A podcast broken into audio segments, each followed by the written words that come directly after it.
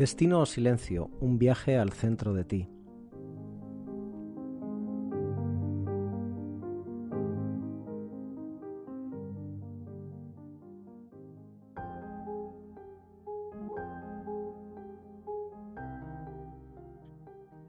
Cuando comienzo a leer un nuevo libro, tengo la costumbre de escribir la fecha y mi nombre en la primera página. Al pasar los años, vuelvo a los libros que me conmovieron. Me gusta retroceder en el tiempo, saber qué me interesaba en cada etapa de mi vida. Es como si los peldaños que me elevan a la edad adulta se definiesen con más nitidez al ver mis lecturas del pasado. También me gusta subrayar, escribir notas en el margen y doblar algunas páginas que por algún motivo me parecieron especiales. Algo se mueve por dentro cuando lees escritos bien tejidos. Puedes sentir cómo aparecen semillas que van germinando dentro de ti a medida que avanzas. A veces releo aquellos párrafos marcados años atrás y me pregunto por qué me llamaron la atención. Crecemos y evolucionamos, crecemos y evolucionamos, crecemos y evolucionamos. Pero cuando termino de leer un libro y me entrego al siguiente, aquellas notas, aquellas frases subrayadas, quedan atrapadas, en silencio, amordazadas, entre otros tantos títulos. No es justo.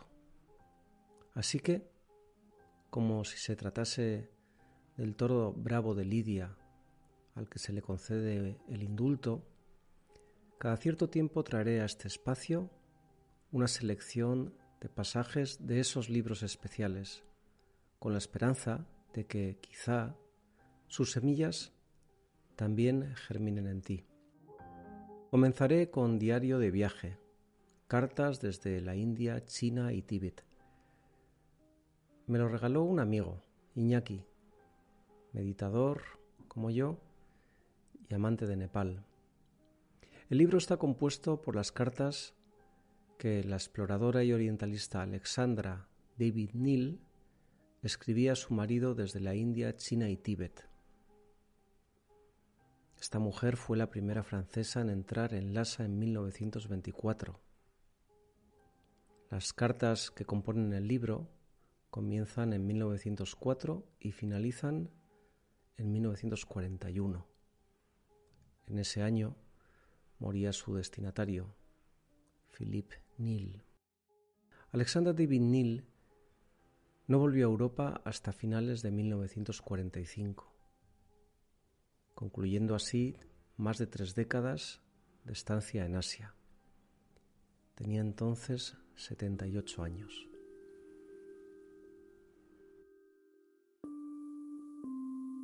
En las primeras cartas que Alexandra escribía a su marido le decía, algo me empuja, algo en lo que intervienen mis deseos concentrados.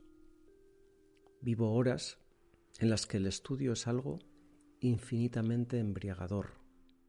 La gente no piensa muy a menudo en la vejez. No saben prepararla para que sea, si no feliz, al menos posible. Con todo lo que estoy cosechando ahora, construiré un refugio para mis últimos años. Rejuvenezco, Muchísimos años han desaparecido en mis facciones y en mis ojos brilla toda la claridad del Himalaya. En el Himalaya hay paisajes extraordinarios, gigantescos, que parecen pertenecer a otro mundo. A través de esa soledad se avanza tímidamente, como un intruso que se ha colado en una morada ajena. Hubiera podido ser comerciante acaudalado o un artista célebre, Bendito sea lo que me ha preservado de los caminos triviales, lo que me ha hecho escalar el Himalaya del pensamiento, infinitamente más elevado que el otro. Sin duda, ese fervor intelectual, esa actividad intensa y la magia del Himalaya fueron ingredientes necesarios para que viviese cien años y se mantuviese inquieta hasta su último hálito. Alexandra cuando escribía esas frases la imagino exultante por haber salido el sendero trillado de lo políticamente correcto y por encontrarse viviendo sus anhelos a pesar de las inmensas dificultades. ¿Cuántas veces no damos el paso por miedo a lo desconocido y perdemos la oportunidad de vivir situaciones y experiencias mágicas? ¿Por qué a menudo optamos por hacer lo que se espera de nosotros? ¿Por qué damos tanta importancia al que dirán? ¿O acaso nos da miedo equivocarnos? Alexandra siguió su impulso y vivió una vida excitante, además de dejarnos un legado cultural de inmenso valor. Cuando ya habían pasado ocho años desde su partida, Alexandra reflexionaba con estas palabras. Desarrollar el pensamiento es el gran placer de los todo cerebro, pero llega un momento en que ese juego ya no parece lo más interesante. Se ha entreabierto otra puerta.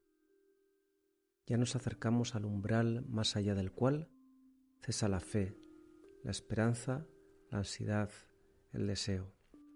Y ahí reside más o menos toda la sabiduría. Con estas palabras respondía su marido, que se mostraba preocupado por su misticismo creciente. Para entender la relevancia de la reflexión de Alexandra, hay que recordar que lo escribía en el año 1912, cuando apenas se entendía la profundidad de las creencias orientales. En esa cita, Alexandra pone en cuestión el racionalismo y en esta otra otorga a la intuición un enorme valor. Piensa que la intuición siempre nos guía por el camino correcto. Quien no escucha esa voz interior, quien por una razón u otra lo acalla, cosechará sufrimiento o no plenitud.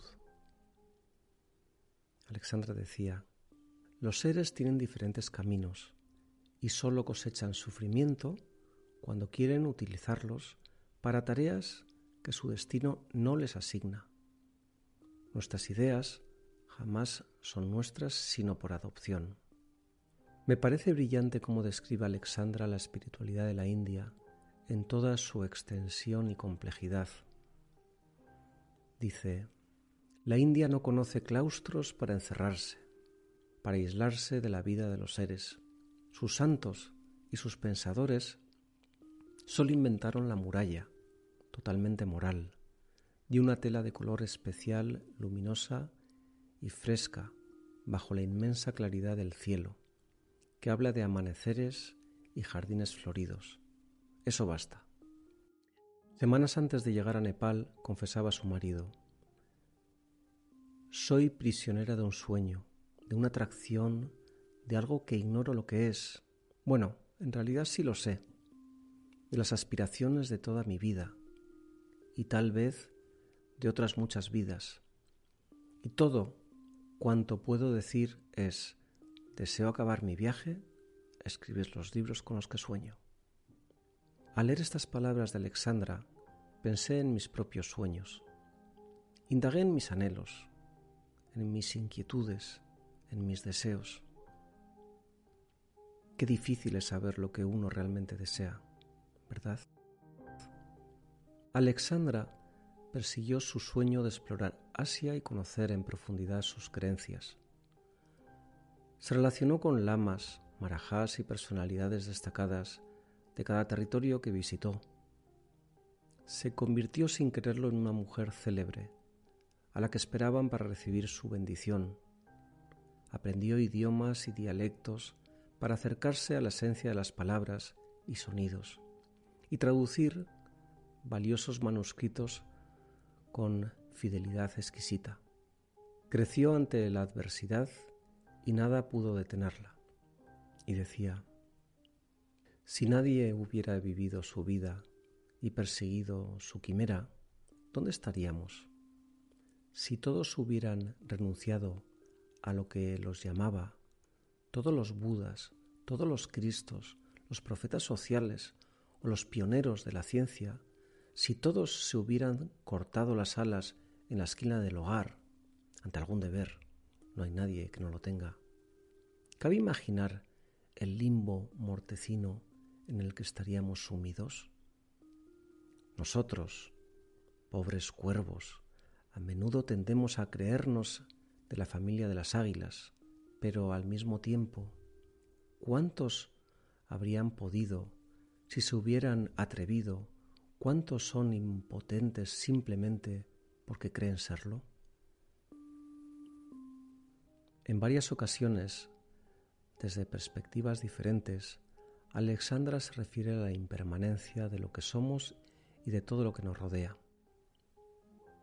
Y dice que las cosas son como la arena fina que uno se esfuerza en conservar apretando la mano, como el agua que se quiere coger con los dedos. Por crispados que estos estén, arena y agua fluyen, fluyen. Todo pasa, todo se aleja, impermanencia por doquier, dijo Buda. Así está hecho el mundo, de impermanencia, de perpetuo cambio. Y en otro momento, otra cita que he seleccionado, dice, aquí la salvación no es algo trágico, puede serlo antes para el discípulo que aún no ha comprendido. Después, la liberación se produce con una sonrisa consciente y sosegada. Así que no era más que eso. Los fantasmas terribles, los dioses y los demonios, y todo el drama del mundo no eran sino un instante de delirio provocado por la fiebre. Enormes budas sonríen a nuestro alrededor. Pebeteros gigantes desprenden humaredas perfumadas. El mundo podría ser un bonito sueño si los hombres fuesen capaces de comprender, pero allá en Occidente prefieren matarse unos a otros. Hay un deseo ciego de ser, de durar, contrario a la ley inmutable que es la impermanencia de todo. A pesar de que Alexandra y su marido estuvieron décadas sin verse, hablándose simplemente por carta, que tardaban meses en llegar, su relación fue íntima, cómplice, llena de amor, respeto y fidelidad. En una de esas cartas le decía a su marido, El yo es un espejismo. ¿Crees que el señor Neil existe? ¿A qué edad y en qué condiciones mentales lo deseas permanente? El señor Neil ha sido la manifestación, el resultado de causas múltiples. Ha sido la continuación del pensamiento de otros, la continuación de la vida de los alimentos que has ingerido. Es conveniente haber vivido la vida propia. Es lo mejor, lo único razonable que se puede hacer en la vida gracias al amor a uno mismo, todas las cosas nos son queridas. Cuando se ha visto claramente eso una vez, cuando uno ha dejado de engañarse a sí mismo y ha analizado el goce obtenido del desarrollo del yo, cuando se ha diseccionado el propio yo y se le ha visto retroceder hasta desvanecerse como si fuera un espejismo, entonces, amigo mío, la idea de luchar de tener una ambición, de tener lo que sea, parece totalmente ridícula. Desde Shanxi decía, la paz es tan solo para quienes renuncian, abren las manos y dejan escapar todo lo que han sujetado, tan solo para quienes se han liberado de todo y caminan con el corazón vacío de deseos, de apego, de amor y de odio desde Kumbum, decía, como pensaba Buda, no hay más infiernos ni más paraísos, no hay más dioses protectores o terribles que los que nosotros creamos. Toda esa fantasmagoría emerge de la mente y desemboca en ella. Y desde ese mismo lugar, Kumbum, en 1920, dos años después, después de que habían pasado ya 15 años desde aquella primera carta que escribía su marido, como una oda a la vida, escribe, tan solo conocemos de la vida lo que hemos vivido. Solo considero vida el tiempo en que uno actúa realmente según sus deseos. Sigue los impulsos de tu corazón y los atractivos de tus ojos, Eclesiastes.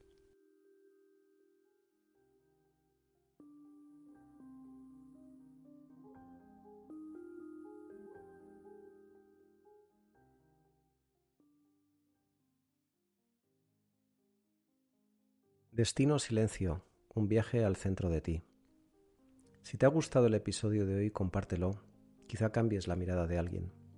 Y si quieres meditar en directo conmigo, te invito a que visites mi página web www.gabrielportel.com